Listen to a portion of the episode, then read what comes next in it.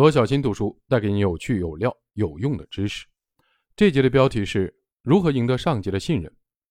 信任是相互的，信任会在不断的互动中变得更稳固。要明确一条基本的职场的原则，即上级安排的任务总是重要的，是应该心甘情愿的要去做的，是必须完成的。在交付任务前，你可以表达反对意见，但一旦形成决议，那就相当于做了一次信任托付。同时有很多，但战友却不多。只有那种将任务交付给他，他想尽一切办法去完成的，才能叫战友。没有一个人是一座孤立的小岛，大家都彼此相连。正是每个人不负期望，才能群山回响，蔚为大观。对于承诺的事情，无论目标多高、难度多大、指令多复杂，都要交付确定性。要么学会拒绝，要么对承诺的事情交付确定性。这是一个工作的高手。必须具备的美德，上级对下级的信任，并不是建立在想象中的，而是建立在一件件具体的事情完成的情况上。那些出类拔萃的人，信仰说到做到，信仰收到做到，信仰想到做到，这样的人应该成为职场人的目标和榜样。管理上级，就是形成对上级的影响力。人的生活里有大量的时间是和同事度过的。在和同事的交流互动中，至少有一半的困惑源自上下级关系。说它非常重要，显然一点也不过分。管理上级的关键词有很多，包括但不限于沟通、聆听、理解、反馈。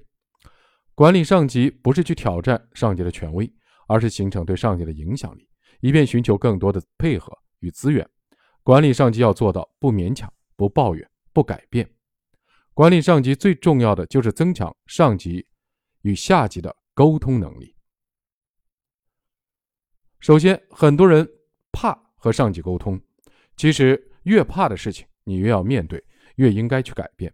你要把和上级沟通当做一件重要的事情，当做一件心甘情愿、理所当然的事情，当做一个最终以你和他建立的信任和默契为目标的事情去做。我想，没有一个上级不愿意和主动要求工作沟通的下级互动。主动的员工都是公司活力最强的人。所以不敢跟上级沟通，其实下级就放弃了凭借能力晋级的机会，因为上级的注意力资源有限，谁主动抢占他的资源，谁离胜算的目标就更近。其次，下级和上级沟通重要的信息时：永远不要推卸责任，不要避重就轻，不要含糊其辞，不要热衷于当鸵鸟，讳疾忌医，导致事情朝着失控的、对自己不利的方向发展。不勇于承担责任的员工。基本上也是不愿意面对自己问题的人，这样的性格会限制自己的进步和提升。最后，在上下级的沟通中，我发现很多员工喜欢挤牙膏式的回答：问三个问题，回答一个；问一个问题，回答一个；接着再问一个，然后再回答一个。其实，上级提问的时候，你应该思考清楚他为什么要这么问，他要解决什么问题。明确了这些关键点，你就可以把他关注的问题一次性沟通完毕。千万不要像挤牙膏一样问一句答一句。一个善于管理上级的人，在和上级沟通的时候，路径很短，不会出现上级说什么他听不懂，上级问什么他也回答不清楚的问题。